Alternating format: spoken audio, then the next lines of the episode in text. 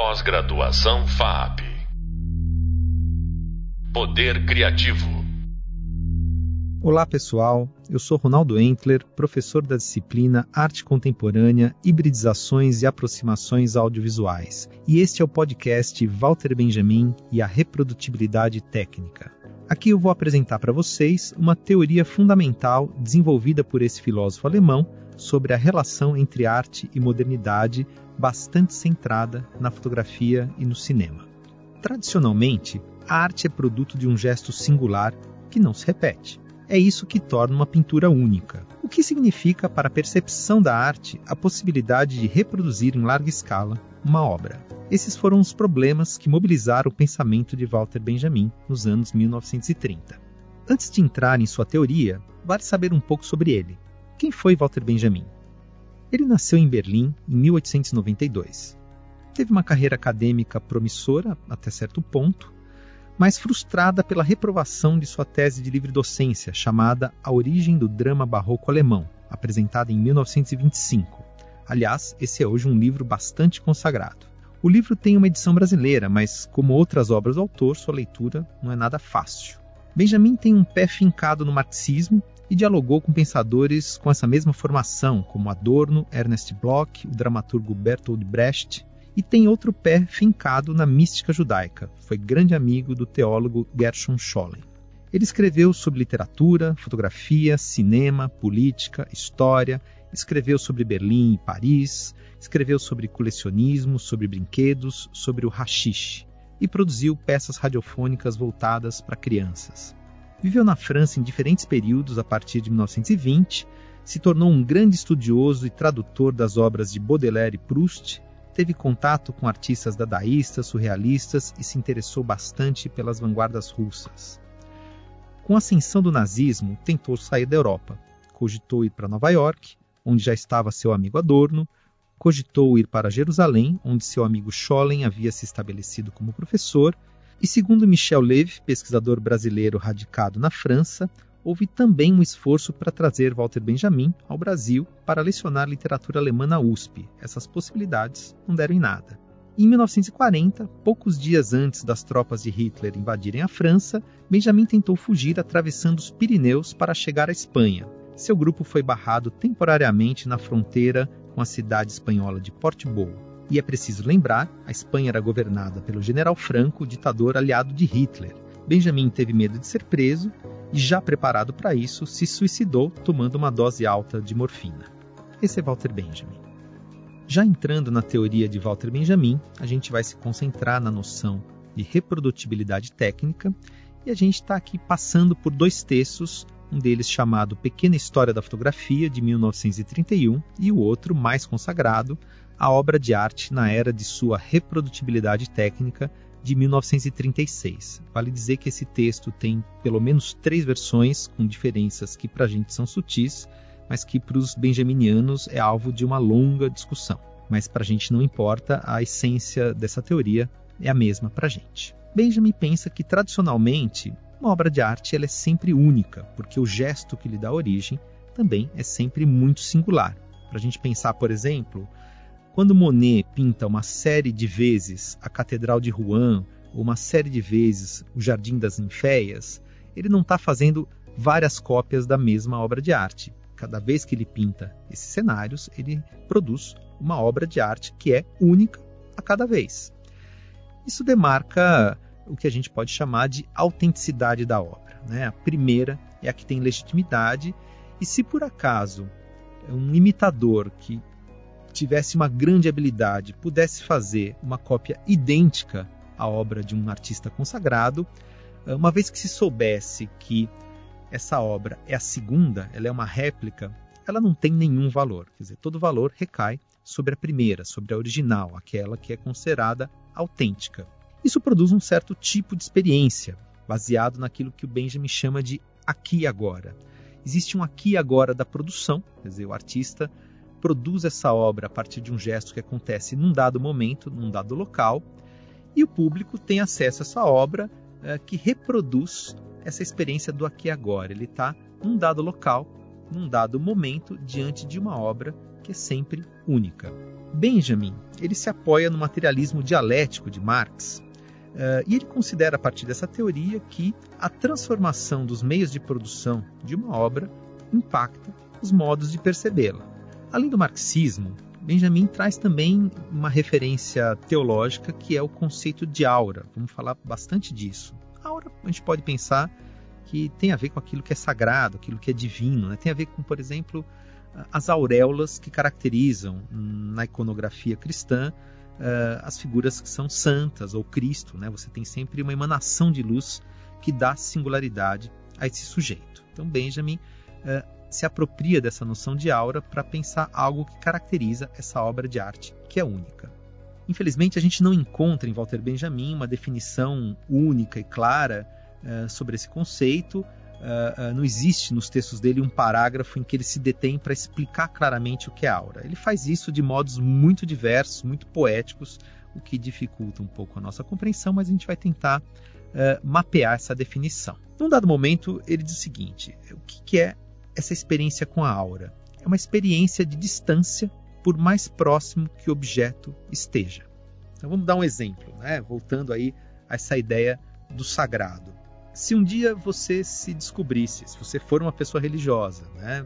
uma pessoa, se você fosse católica, e você se descobrisse diante de um anjo, Estou né? aqui é, é, imaginando uma cena que foi retratada muitas vezes pela pintura, por exemplo, uma anunciação, um anjo que vem dar as boas novas para a Virgem Maria. Então imagina você um dia se percebe diante de um anjo. Você sabe que esse anjo é um ser que não pertence ao seu mundo, ele pertence a um plano divino.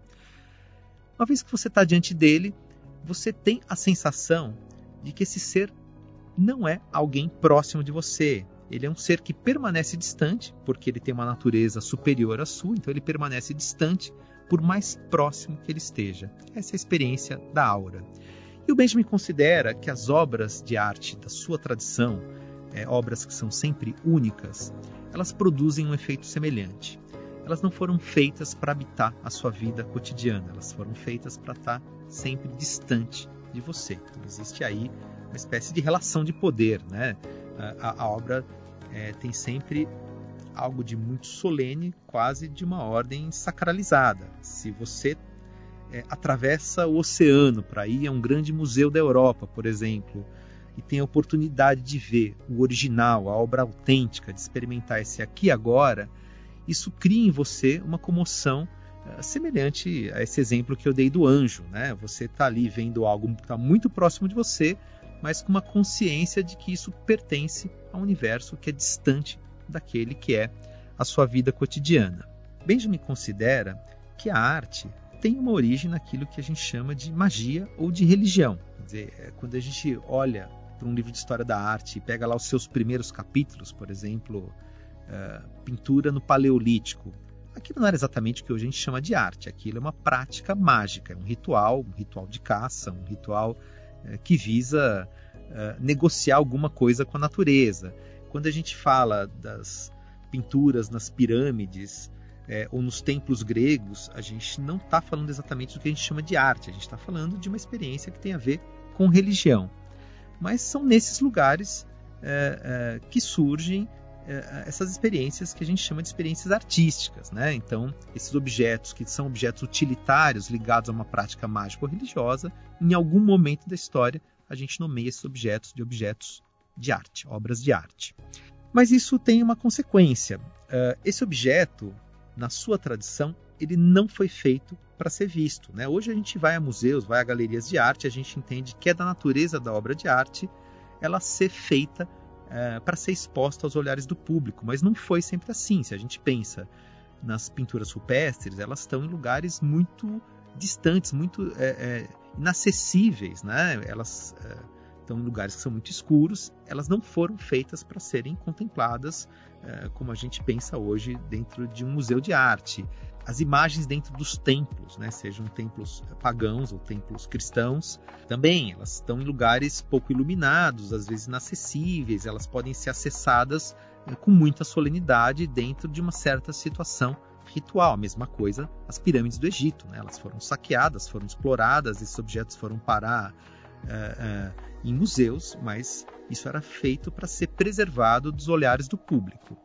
É, mesmo quando a gente pensa numa produção laica, ou seja, não mais associada à religião, de algum modo Benjamin considera que a arte é, é, mantém essa característica é, de ser valorizada por uma certa é, imposição de distância. Né? Então, a coleção de um rei, por exemplo, quem tinha acesso era quem podia entrar dentro do palácio. Isso é uma marca distintiva, isso dá status é, para essas pessoas que conseguem acessar essa coleção. Então, a obra de arte não era feita para ser vista, ou pelo menos não era para ser vista por qualquer um. Então, Benjamin diz que, mesmo na tradição laica da arte, existe aquilo que ele chama de valor de culto, que tem a ver com essa origem religiosa. Vamos chegar na questão da reprodutibilidade técnica. Quando uma obra de arte passa a ser feita com a mediação de uma máquina, e Benjamin está pensando primeiro na fotografia e depois no cinema, ou seja, essa máquina produz uma matriz, que, pensando aí nas tecnologias analógicas, é o um negativo. Hoje, se a gente pensar na fotografia digital, eh, essa matriz se mantém, ela é um arquivo, mas essa matriz permite gerar quantas cópias forem necessárias, quantas cópias a gente quiser fazer. Então a gente está falando aí de uma linguagem, de uma técnica na qual a cópia é legitimada como obra. Quando você faz uma fotografia, você expõe essa fotografia, você não expõe a matriz, você não expõe o original. Raramente a gente vai ao museu, a não ser que haja um interesse histórico ali na própria técnica, não vê uma exposição de negativos, você vê uma exposição de cópias. E as cópias são a obra de arte. E é da natureza dessas tecnologias permitirem a multiplicação dessas cópias. Né? Se, se uma exposição de fotografia ela é aberta simultaneamente em vários países, tanto faz onde é que você vê essa exposição, se você viu a primeira ou a décima cópia de uma foto, você está vendo a mesma obra de arte. No cinema, a mesma coisa. Quando você vai a uma sala de cinema, você não se pergunta é, é, qual é a numeração dessa cópia que você está assistindo. Elas são idênticas, isso não faz a menor diferença. No cinema é muito mais claro que uma obra cinematográfica ela é feita para ser reproduzida. Quem, quem, produz um filme é, tem como meta levar é, essa, é, esse filme para o maior número possível de salas de cinema. Né? Então, é, a forma de atribuir valor a uma obra cinematográfica tem a ver com a sua multiplicação. Né? Enquanto que uma obra tradicional, artesanal, ela vale tanto mais quanto mais inacessível ela for, quanto mais difícil for o acesso, no caso cinema, quanto mais ela se multiplicar e chegar até o público, mais ela é considerada valiosa, mais ela realiza é, é essa experiência cultural é, de uma tecnologia que é feita para essa multiplicação. No caso do cinema, da fotografia, mas principalmente do cinema, o Benjamin vai dizer é, que esse valor de culto é substituído por aquilo que ele chama de valor de exposição, que tem a ver é, com essa multiplicação. Bom, Benjamin lembra que a reprodutibilidade técnica ela já existia antes da fotografia. A gravura, por exemplo, é uma espécie de situação intermediária. Né? A, a gravura nasceu é, num dado momento para você poder é, criar reproduções didáticas de uma obra de arte. Ela não era originalmente uma linguagem artística, ela veio a se tornar. E a gravura é uma técnica que permite a reprodução. Mas no caso da gravura, existe normalmente um desgaste da matriz. Isso não está no Benjamin, mas a gente sabe que, por exemplo, uma gravura que tem uma tiragem de 500 cópias, a primeira cópia e a cópia de número 500, ela tem uma diferença material. Você tem mais informação na primeira, então existe uma diferença de valor né, conforme a numeração uh, dessa cópia. No cinema isso não existe. Né? Então, Benjamin considera que a reprodutibilidade é uma questão que já está dada anteriormente, mas a fotografia e o cinema realizam plenamente essa condição de reprodutibilidade, que é uma condição moderna, que tem a ver com a lógica de pensamento industrial, da produção em série, né? uma produção uh, regida por uma máquina a partir de uma matriz que permite a multiplicação uh, de um objeto. A reprodutibilidade técnica, Benjamin vai dizer, destrói, dissolve aquilo que ele chama de aura da obra de arte. Dissolve o valor de culto, dissolve esse caráter é, religioso, solene, né? É, o que significa a possibilidade, uma possibilidade politicamente muito interessante, que é de tirar a obra de arte dessa condição de privilégio. Né? Você não tem mais que ter autorização para entrar no palácio de um rei para ver a sua coleção. Uh, mesmo quando a arte se torna pública, uh, pensando a partir da Revolução Francesa, quando o Palácio do Rei vira, por exemplo, Museu de Versalhes ou Museu do Louvre, ainda assim, para a maior parte das pessoas no mundo, você tem que atravessar um oceano, você tem que fazer um grande investimento para poder ver essa obra original. O cinema, o cinema chega até você. Existe aí uma experiência política interessante. É, Benjamin está muito focado nisso, né? ele não está interessado em analisar é, é, as obras em si, mas ele está pensando no sentido cultural dessa mudança tecnológica. Como bom marxista que ele é, ele pensa justamente que as transformações nos meios de produção impactam uh, todo o sistema de valoração de um certo objeto, no caso da obra de arte. Existe uma questão aqui de fundo que é se Benjamin ele, ele gosta ou não gosta da aura. Ele gosta. Se a gente é, olhar para os textos dele de uma forma bastante ampla, ele entende que na aura está projetada uma relação afetiva com o objeto. Ele diz no caso da fotografia, o último refúgio da aura seria o retrato, né? um retrato que mostra para o espectador uma figura que é próxima, que é amada.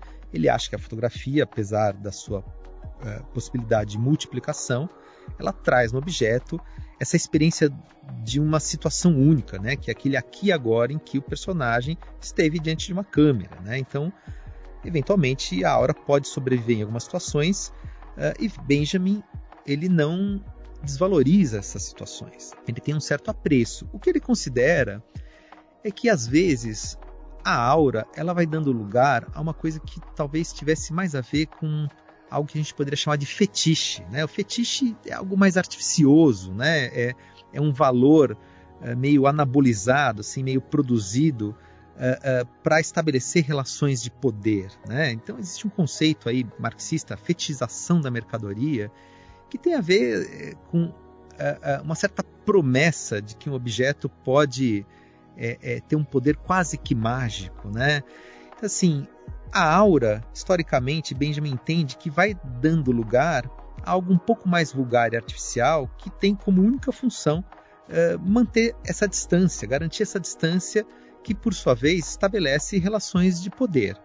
E uma vez que a aura vai nessa direção, ele certamente valoriza é, as tecnologias modernas que dissolvem a aura, né, que dissolvem esse caráter artificioso é, de alguma coisa que tem mais a ver com fetiche do que uma experiência aurática legítima. Né? Então, é, tem alguma coisa que é assim, né? se a história caminha é, numa direção inevitável, que é a renovação das formas de produção, produção séria, produção mediada por máquinas, uh, já que alguma coisa fica pelo caminho e não é possível mais sustentá-la de forma legítima, e o que fica pelo caminho é justamente esse caráter solene da arte, bom, é, que benefícios a gente pode tirar daquilo que surge na modernidade?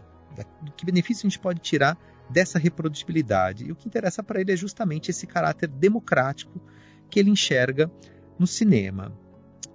É, Benjamin gosta muito do cinema, ele vai discutir outras coisas, como por exemplo o fato de que, comparado ao teatro, o cinema dissolve a aura por outros caminhos também, né? Você não tem mais o aqui e agora da relação entre o ator e o público, né? O, o, o ator ele não corrige mais a sua atuação em função da reação do público, ele está ali atuando por uma câmera, está atuando por uma máquina e, e, a narrativa ela vai seguir uma lógica de montagem. A gente já falou é, da montagem em outras situações. A montagem é, é, uma forma de produção muito ligada ao pensamento industrial, né, em que você é, fragmenta a origem de cada pedaço e para produzir, formar uma certa unidade. Então, às vezes, o ator ele quase que não enxerga a totalidade da narrativa que ele está ajudando a produzir. Isso é garantido pela técnica e não mais necessariamente por essa capacidade é, é, de performance de um ator. Né? Então, muita coisa muda quando a gente passa é, da obra teatral para a obra cinematográfica. O cinema está totalmente permeado por essa lógica de produção industrial. E uma outra coisa que o Benjamin valoriza no caso do cinema, comparado a outras obras da tradição, né, principalmente a pintura a escultura, por exemplo, é que é, diante de uma obra tradicional, o, o público ele tem uma postura mais contemplativa, mais passiva, né? ele, ele não ele entende que a técnica que permite a produção de uma pintura, por exemplo, é resultado é, de um dom, aquilo que a gente chama de gênio, né? de uma espécie de privilégio que o artista tem é, de saber pintar, de saber esculpir. E como ele não domina essa técnica, ele contempla a obra sem qualquer juízo crítico. E no caso do cinema, Benjamin entende que essas tecnologias é, tendem a disseminar também não só as obras, os resultados, mas os modos de produção. Bom, Benjamin está pensando muito aqui é, numa experiência que acontece na União Soviética, né, na, na, nas experiências de vanguarda uh, na União Soviética, que uh, são produções cinematográficas uh, que envolvem pessoas comuns no papel de atores, histórias que são histórias reais, que absorvem mão de obra local na parte técnica da produção, né? Então existe essa perspectiva de colocar na mão é, é, dos trabalhadores, os meios de produção, que é uma questão chave do marxismo, e o Benjamin entende que o cinema tem essa vocação, né? de tal forma que é, o público, quando assiste uma obra de arte cinematográfica, ele se coloca numa posição mais crítica. Ele pode ter devidamente ali a sua fruição da história, mas ele sabe como isso foi produzido e ele é capaz de produzir um julgamento é, com um pouco mais de acuidade é, se comparado à posição que ele teria no museu diante de uma pintura tradicional. Como já dissemos, Walter Benjamin produziu uma série de peças radiofônicas para crianças. Procurando na internet, não encontrei nenhum registro dessas transmissões, mas encontrei outra coisa bastante curiosa.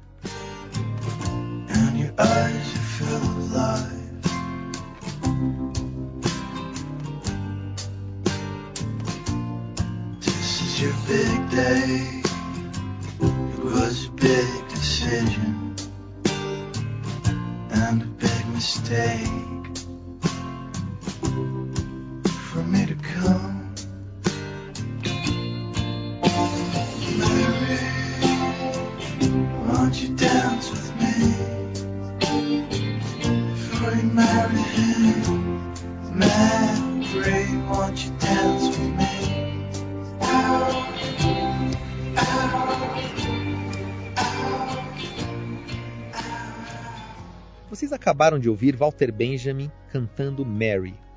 Não o filósofo Walter Benjamin, mas a banda Walter Benjamin, uma espécie de banda indie de uma pessoa só, o multi-instrumentista português Luiz Nunes, que adotou esse nome em homenagem ao pensador alemão, que ele conheceu nos seus anos de faculdade.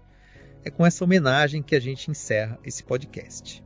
A gente tratou aqui de uma teoria difícil, mas fundamental, e que será retomada por muitos autores que pensam a cultura moderna e o cinema. Mas não é só isso. Vocês verão no nosso e-book que a reprodutibilidade foi uma questão abraçada por artistas como Marcel Duchamp, que propôs a produção de obras seriadas. E será também uma questão crucial para um movimento como a arte pop, que se aproxima das temáticas e da lógica da cultura de massa.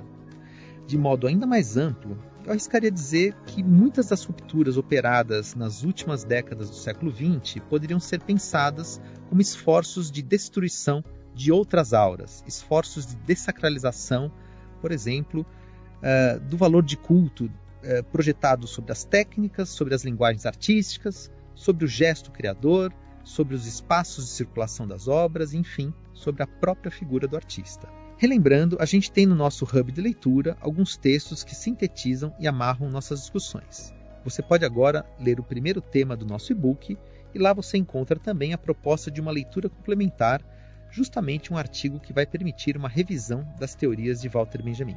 E no vídeo Desconstrução do Realismo e Abstração, a gente entra num outro tópico fundamental da arte moderna, que são as tendências abstracionistas. Até mais. Pós-graduação FAP Poder Criativo